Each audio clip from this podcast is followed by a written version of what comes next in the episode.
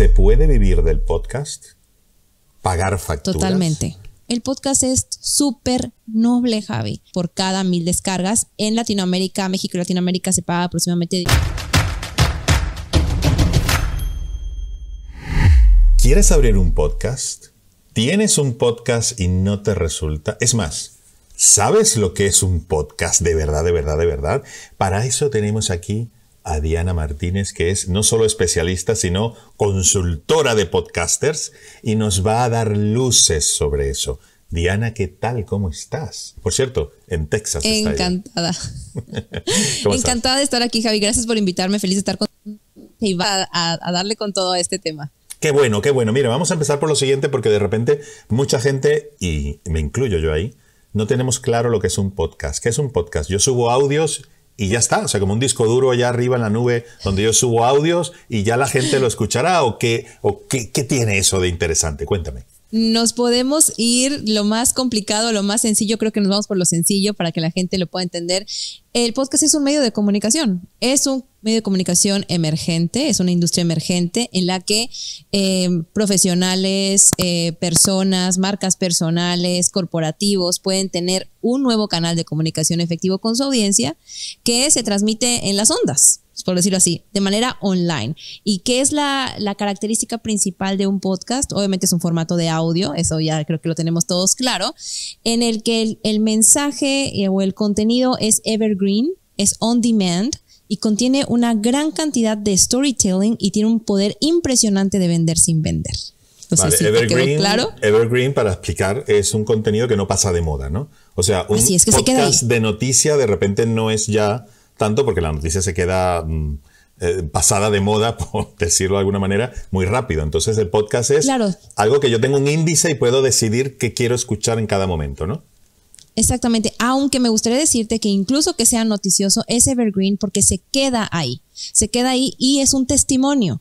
Por ejemplo, si alguien antes iba a una biblioteca a ver qué había pasado en el 2010, ahora la gente puede recurrir a un podcast y ver eh, qué había ocurrido. Es un testimonio, también es una crónica de lo que acontece en el mundo. Lo podemos ver de esa manera, creo que es una nueva óptica y que es on demand porque lo puedes escuchar en el momento que tú quieras, en el momento que digas, escucho la mitad hoy, la mitad mañana o dentro de una semana o regreso al episodio 1 al 7 al 100.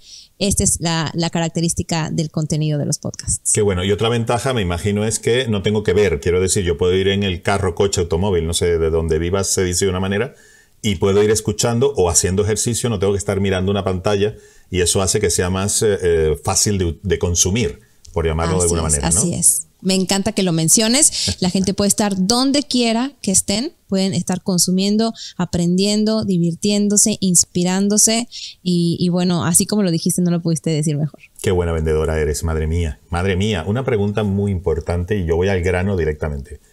¿Se puede vivir del podcast? pagar facturas. Totalmente.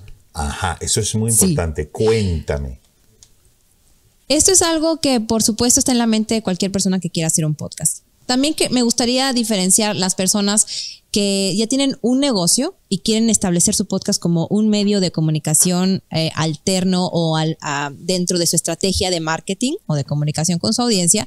Y las personas que tienen un mensaje o marcas personales que desean sacar allá afuera eh, su mensaje precisamente y que piensan, bueno, esto se puede monetizar, claro que sí. ¿Se puede monetizar desde el día uno? Claro que sí. ¿Se puede monetizar para pagar tus facturas del día uno? Tal vez no. Ahí es donde está lo que tenemos que pensar. Claro que puedes empezar a monetizar, no significa que vas a monetizar de forma que puedas eh, sustentar tu estilo de vida, ¿no? Pero claro que puedes monetizar desde el día uno. ¿Qué es lo que se piensa regularmente, Javi? Que cuál es la monetización en un podcast, sponsorship o eh, patrocinios, que una marca se anuncie conmigo. Por supuesto, esta es la manera directa de monetizar un podcast. Y por supuesto, esta es la manera más difícil porque aquí requieres tener una presencia, una comunidad, haberte legitimado, tener cierto número de descargas que las marcas están buscando. Entonces es la, es la vía que yo recomiendo lo menos a mis clientes que inician, porque es, requiere lo que te acabo de decir. ¿Cuál es otra manera de monetizar el podcast? Es, por supuesto, eh, la manera indirecta que es cuando en, a grandes rasgos o así muy fácil para que lo aterrice la audiencia, es cuando tu podcast se convierte en el puente entre la audiencia y tus propios productos.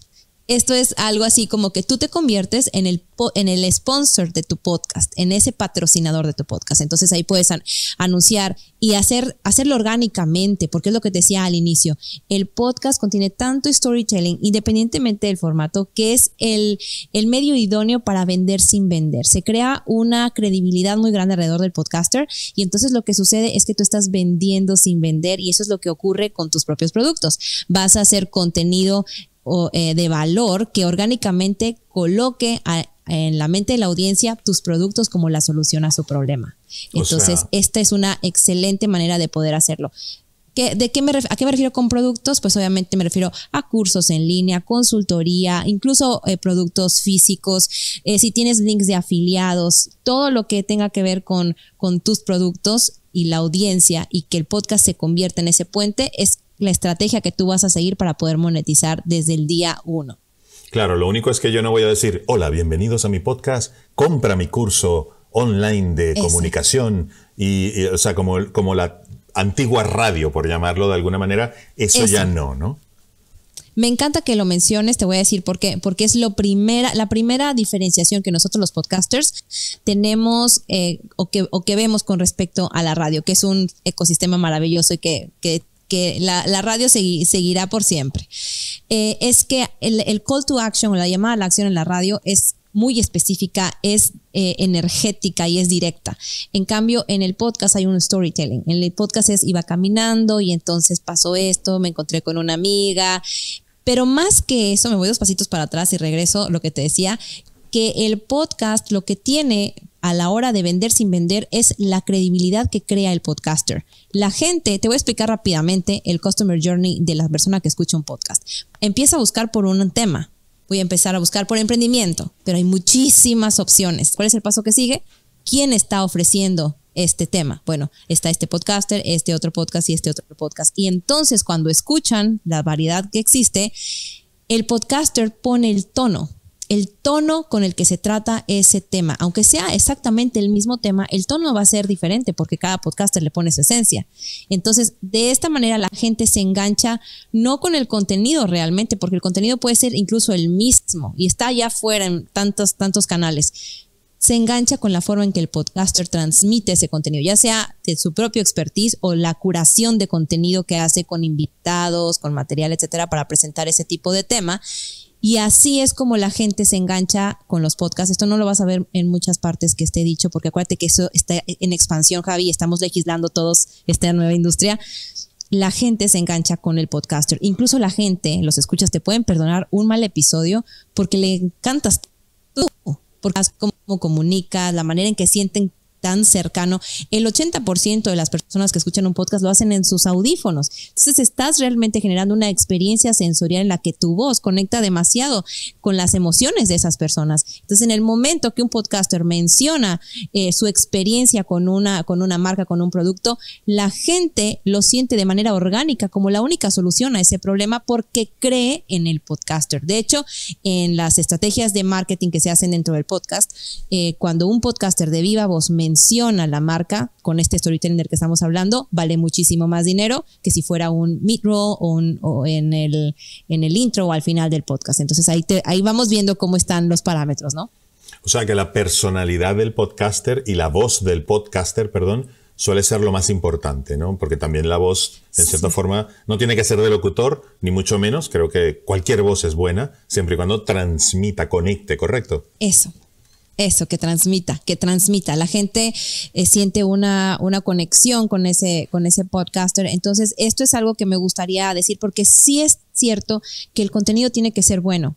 No, no, lo, no lo veamos de, una óptica equivocada. El contenido tiene que ser bueno, trascendente, que aporte valor, que resuelva un problema. Sin embargo, entre tantos podcasts que hacen lo mismo, porque la, la mayoría de los podcasters son súper profesionales, ¿qué es lo que va a diferenciar? la personalidad, la manera de comunicar, la manera de curar el contenido, la manera de presentarlo y por supuesto tiene mucho que ver esta, esta, esta conexión que las personas sienten con los podcasters. Por ejemplo, hace poco se hizo una consulta, la consulta Nielsen hizo una precisamente una encuesta junto con Univision, porque Univision está empujando mucho sus, sus podcasts que el 67% de las personas que escuchan podcast quieren escuchar a un host que hable su mismo idioma. Y en este caso de esta consulta, quieren que ese podcast hable en español. Hablamos de, la, de la población latina en Estados Unidos. Independientemente que son bilingües, la gente quiere escuchar algo con lo que conecten. Y bueno, si hablamos de los latinos bilingües que, viven en Estados Unidos, ¿cuál es el punto? Pues conectar con su lengua materna le llega mucho más el mensaje que si fuera en inglés, que aunque lo conocen y lo dominan, pues es una segunda lengua. Claro. Ahora, eh, Diana, cuéntame, voy a aprovechar una consulta gratis ya que estamos aquí. ¿Qué necesito tener yo, Javi, normal, una persona normal ahí, medio que la imagen ahí medio fea y tal, pero ¿qué necesito tener yo para tener un podcast de éxito? No solo un podcast, sino éxito es muy ambiguo, quiero decir, no tiene por qué ser éxito económico, sino éxito como tal, o sea, como un podcast que marca la diferencia, ¿no? ¿Qué debo tener yo? Y cualquier persona que vea este vídeo, obviamente. Mira, aunque suene a cliché, te lo voy a decir, y mis clientes lo saben que lo repito hasta el cansancio, tienes que tener claro tu por qué. ¿Por qué estás haciendo esto?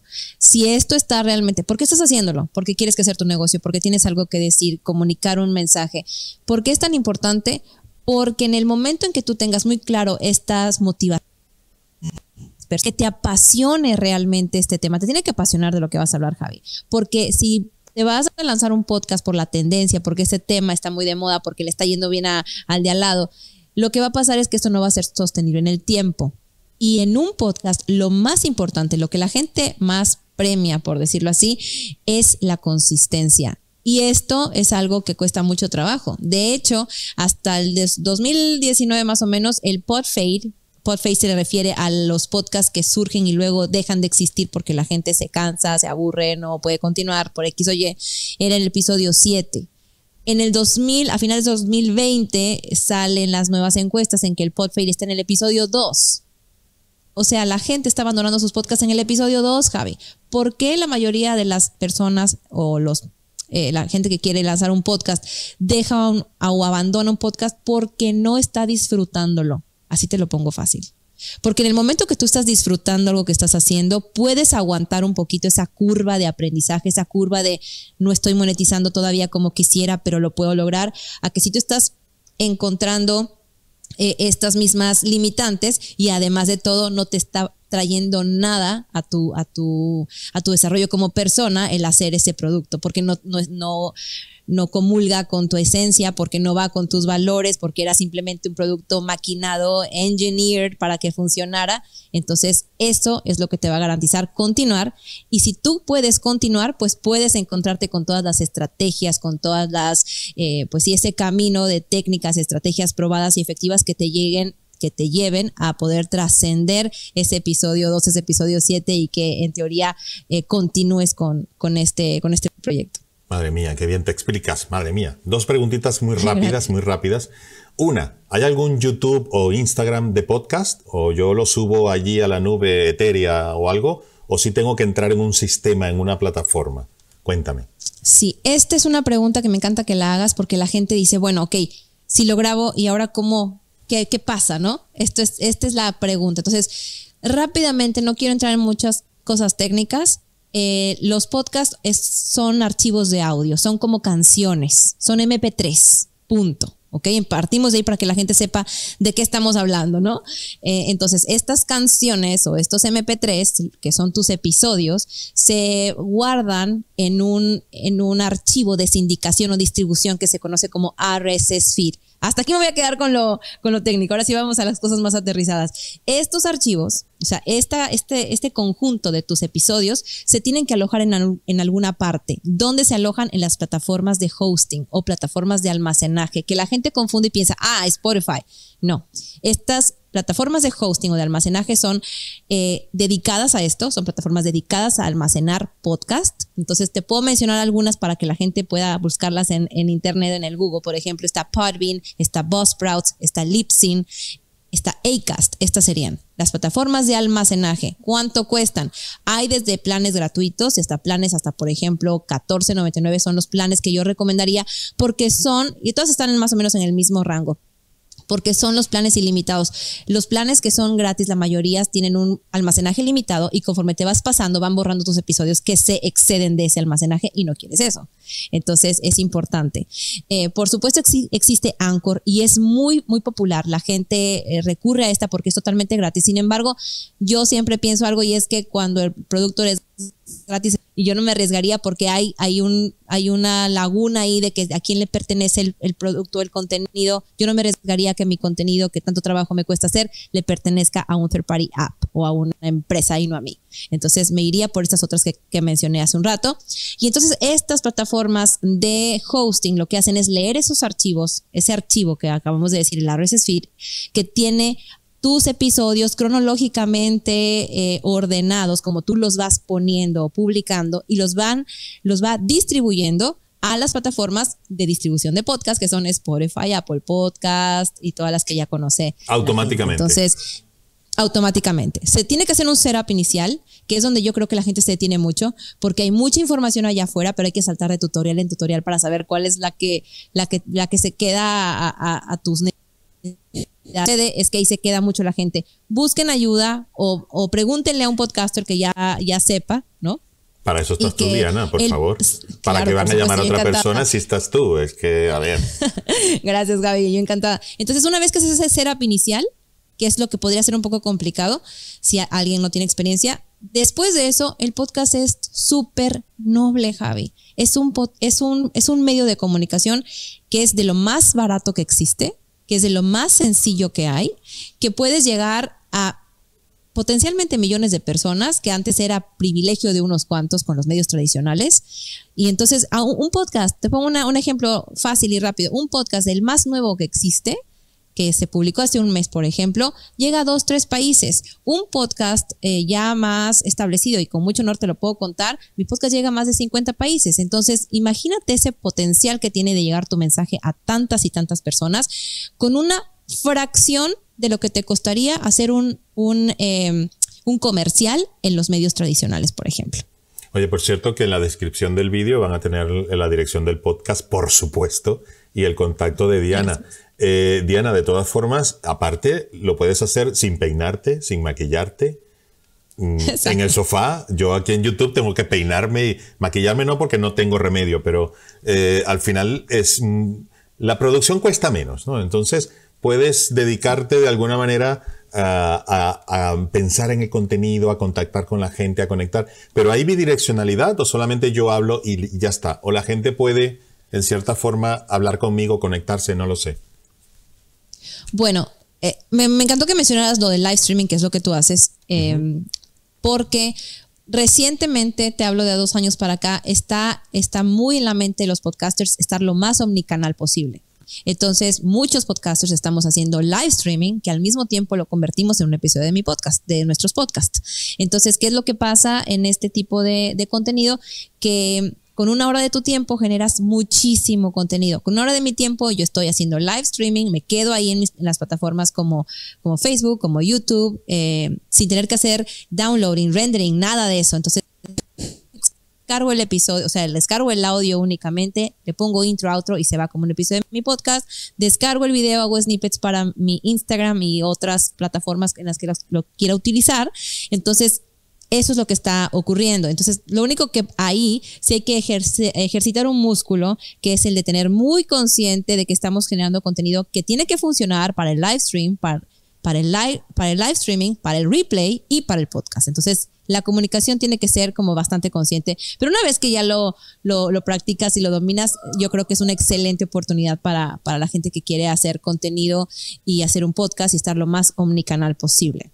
Qué bien. Pues quería comentarte esa parte. Para que la gente que nos está escuchando son trocitos pequeños que uno hace a cada formato, un story o cualquier cosa, ¿no? Y la otra pregunta que es muy importante, Diana, para mí, para la gente que nos escucha es, ¿quién es Diana Martínez? ¿Por qué te tengo que creer, Diana? ¿Por qué? Porque yo no sé si esto es verdad o me estás contando algo ahí, ahí para convencerme, no sé de qué. Cuéntame, cuéntame.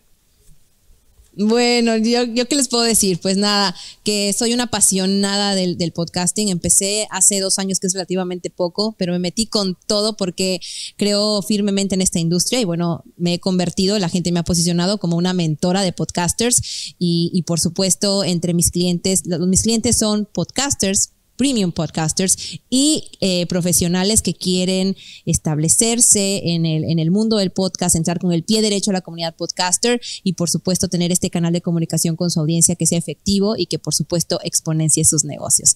Y eso es lo que hago. Tengo una consultoría de, de servicio completo para, para personas que están buscando apoyo, dirección de alguna manera y también para personas que quieren hacer un podcast y no tienen tiempo y es todo lo hago por ellos. Sí, es que mucha gente que me contacta quiere tener un ingreso extra o dedicarse o reinventarse y muy pocas realmente piensan en el podcast. Por eso me pareció excelente idea tenerte aquí, Diana, porque en cierta forma le podemos estar dando, abriendo una ventana a una persona y dice, oye, yo no había pensado en un podcast que me puede, y yo sé hablar, y si no aprendo, pero tengo mucho que ofrecer, tengo mucho que dar, ahí tengo la oportunidad. Se necesita un gran equipo, un micrófono de esos como el que tienes tú, y, o, se puede empezar con algo mucho, mucho más sencillo, por ejemplo el celular. Se puede empezar tan sencillo o tan complicado como tú quieras, puedes ir creciendo con el tiempo. Si alguien está intentando probarlo, ¿no? Ver cómo es. Le recomendaría que no hiciera una inversión grande al principio porque no sabemos si le va a encantar el medio. Entonces, con tu celular y con tus audífonos eh, o en la computadora, cualquier computador, ordenador que tengas, laptop, puedes... Eh, empezar con, por ejemplo, Audacity es gratis, es un programa para, de audio para grabar y para editar, etcétera, es gratis. Por supuesto, también está Adobe Audition, que es el que yo uso, que es una, no es una gran inversión, entonces podrías también tratar eso. También está GarageBand para Mac que viene integrado en las, computadoras iOS, o sea, en todos los sistemas iOS. Entonces creo que sí puedes empezar con muy poca inversión, ver cómo te sientes e ir creciendo en el trayecto. Madre mía, yo, tengo, yo, yo lo tengo abierto, pero lo que hago, y me vas a regañar seguro, es los vídeos que hago para YouTube, le saco el audio, lo subo a Spotify, a, Anchor y todas estas, y me vas a decir, Javier, esa es la primera lección que no hay que hacer. Me imagino, porque claro, es un lenguaje diferente, es una cosa diferente. No, pero lo escucha gente. Yo la otra vez me metí, tenía como, que lo estés haciendo. como 60 mil eh, escuchas, no son visualizaciones, en un mes o algo así. Decía, oye, no está mal. ¿Cuántas personas te pueden escuchar más o menos a ti en un programa? Danos una idea para tener hay un eh, ¿Te refieres a cuántas personas, cuántas descargas más o menos? Sí, más o menos. O sea, ¿cuál, es tu público, más o menos? No digo una descarga, sino pues, ¿cuántos son tus seguidores? Ok, bueno, es, hay, cabe señalar, esto es importantísimo, que la industria está en ciernes y entonces no tenemos tanta, tanto acceso a números como podríamos hacerlo eh, en otras plataformas. Por ejemplo, mucha gente cree que la audiencia de nuestras redes sociales es la audiencia de nuestro podcast y para nada. La audiencia de redes sociales, por ejemplo, genera el awareness, el awareness de marca, lo cual es es, es, algo importantísimo, pero no significa que esas 100 mil personas, en el caso que es mi comunidad en Instagram, por ejemplo, escuchan mi podcast. He hecho incluso eh, eh, encuestas y incluso el 60% de la gente de mi Instagram no ha escuchado mi podcast. Entonces, ¿a qué, a qué me refiero con esto? Podemos encontrar eh, diferentes estadísticas en, en, eh, a lo largo de nuestra, de nuestra vida como podcasters. Por ejemplo, Chartable te da una idea, también te da idea Spotify for Podcasters, que hay que hacer el claiming de tu podcast, las mismas de Apple Podcast, pero no están condensadas en un lugar todavía. Entonces, en ese sentido, creo que estamos en ciernes. Yo te podría decir que tengo, puedo considerarte una audiencia, no sé, de 100 mil personas tal vez, eh, que es muchísimo, pero no significa que esas van a ser mis descargas siempre de cada episodio, porque la gente se comporta distinto con, con, cada episodio. Entonces, también esto es importante decirlo, porque ahí es como tú vas a ir viendo qué está funcionando con tu audiencia y qué no está funcionando con tu audiencia. No para que cambies todo lo que haces eh, o, tu, o tu, tu, mensaje, pero sí puedes ir haciendo cambios para llegar una, a una a un en el que converjan tanto tu esencia y lo que tú quieres hablar con lo que está funcionando con la gente que te escucha. Vale, ahora te me has quedado congelada. Vamos a ver si te descongelas. Ahí te estás descongelando. Muy bien, muy bien. Un poquito de calor y ya está. Entonces, oye, pero 100.000 personas, a ver, eso es mucha gente y un negocio puedes rodar muy bien, muy bien con 100.000 personas que te estén escuchando y muchos sponsors también eso le interesa. Seguro, seguro que sí. Quiero mencionarte esto. Porque creo que es importante para tu audiencia. Las empresas están buscando, por ejemplo, por eso te digo que la parte de monetización directa con sponsors es difícil para los podcasters que empiezan. Una, por ejemplo, se paga por por cada mil descargas que se hagan de ese episodio donde se anuncian los sponsors o las marcas. ¿Qué es lo que están buscando las marcas? Un promedio de 24 mil descargas a la semana del episodio donde se anuncian. Entonces, un podcaster que empieza, obviamente, sin, a menos que sea una celebridad, va a ser muy difícil que llegue a 24 mil descargas a la semana pronto, ¿no? Depende. Entonces, se paga en Estados Unidos 25 dólares por cada mil descargas. En Latinoamérica, México y Latinoamérica se paga aproximadamente de 18 a 20 por cada mil descargas. Entonces, para que la gente se vaya dando una idea. Sin embargo, también me gustaría decir que los podcasts de nicho no tienen que tener tantas descargas. ¿Cuáles son esos podcasts de nicho? Pues los muy específicos.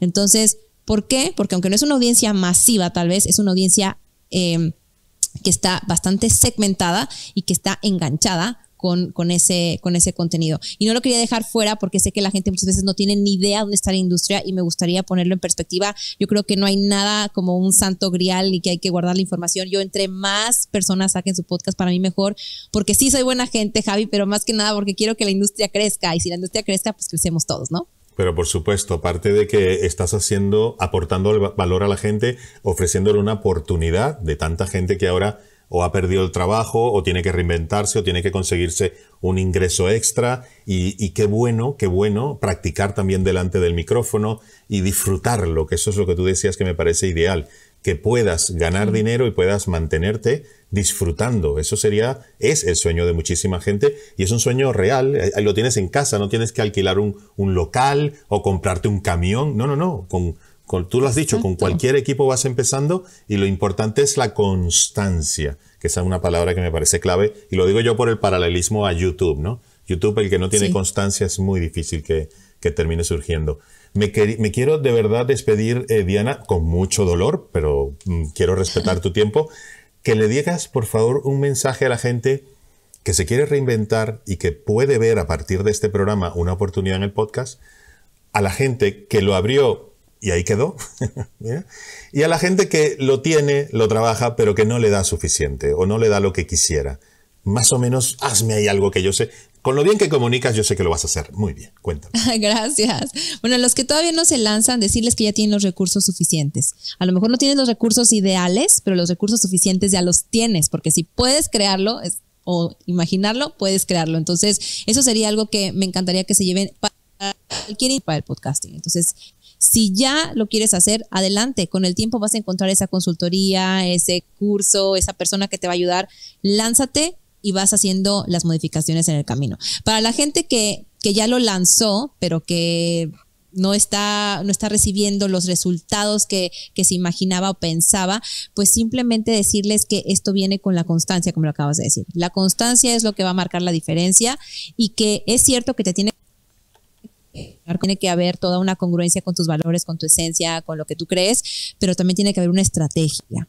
Tiene que haber una estrategia que implica, por supuesto, esta posiciona, este posicionamiento de marca. Recuerda que lo dijimos hace un rato, los podcasters lo que hace a un podcast es el podcaster. Entonces hay que trabajar la marca personal del podcaster. Hay que trabajar esa marca ya sea en redes sociales, generando el awareness de marca que mencionábamos hace un rato. Muéstrense, porque aunque obviamente la gente se va a enamorar de, tu voz, de cómo comunicas, de lo que, cómo curas el contenido o cómo lo presentas en tu expertise, lo importante también es que conozcan un poquito más de ti. Y así como las grandes corporaciones están invirtiendo en influencers, en embajadores, porque quieren humanizar las marcas, Newsflash, tú ya eres un humano, simplemente muéstrate un poco más para que la gente pueda conectar contigo a un nivel más personal y que, y que sientan esa, esa cercanía, ¿no?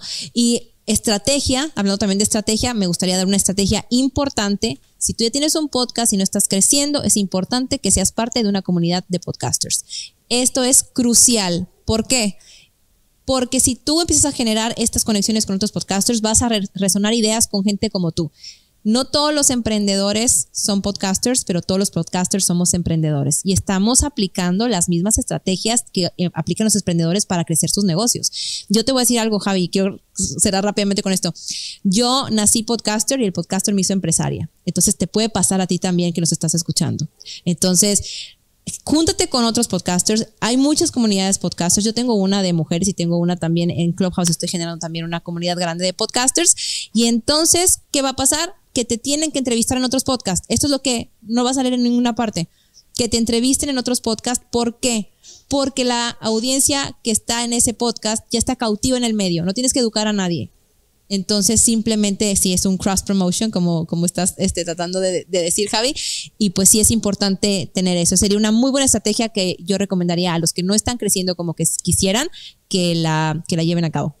Madre mía, qué gusto da escucharte, qué ánimos das. Ya yo es que cuelgo aquí y empiezo ya con mi podcast, seguro. Ahora, todo, me, me, imagino que tu podcast va de esto, precisamente, ¿no? De cómo ayudar a la gente a crear su podcast, creo. ¿O no? Cuéntame. Pues de hecho lo acabo de rebrandear. Antes hablaba de historias de mujeres inspiradoras porque fue lo, como yo empecé con esto que te decía en mi por referentes que me inspiraran. Empecé a entrevistar a puras mujeres. Ahora hago un rebranding, estoy en un nuevo nombre, está a punto de lanzarse, de hecho. Ahora se va a llamar Un Café con Diana y estoy entrevistando a amigos que me encanta su mente. Nos echamos un, un café juntos y, y, platicamos acerca de cómo trabaja su mente, cómo eligen sus proyectos, cómo, cómo es su proceso creativo y todo lo que lleva a estas personas exitosas a, a llegar a ese punto donde, donde están contentos consigo mismos, independientemente como ellos lo, lo vean, como ellos lo, lo materialicen, es cómo es que llegas a ese punto en el que estás feliz contigo mismo es que hay que verlo, hay que escucharlo, hay que hacerlo todo. Mira, eh, Diana, eh, vamos a quedar en contacto, por supuesto, y a toda la gente que está viendo ahora y va a ver este vídeo, a seguirla. Abajo tienes los enlaces de Diana y está a tu disposición por si quieres empezar, tienes alguna duda. ¿Qué mejor que empezar de la mano de alguien y no ir así a ver, oh, que te caes en un hueco, te levantas y el otro, sino que una persona que te está diciendo, mira, mira, por aquí, por aquí, no, no te caigas. Y así llegas mucho más rápido, más barato y mejor a donde quieres llegar. Diana, muchísimas gracias por tu tiempo, te agradezco un montón y bueno, a partir de ahora cuenta con mi canal, cuenta con todo lo que yo tenga para salir adelante, ¿vale? Muchísimas felicitaciones y éxito en ese nuevo rebranding que estás haciendo. Gracias. Y te agradecer a la gente que te siga, bueno, ya lo hacen, pero que eres un referente, que te admiro muchísimo y que espero que esta sea la primera de muchas que colaboremos juntos. Por supuesto que sí. Un beso muy, muy grande a Texas, ¿eh? Hasta luego. Chao. Igualmente, besos a Madrid.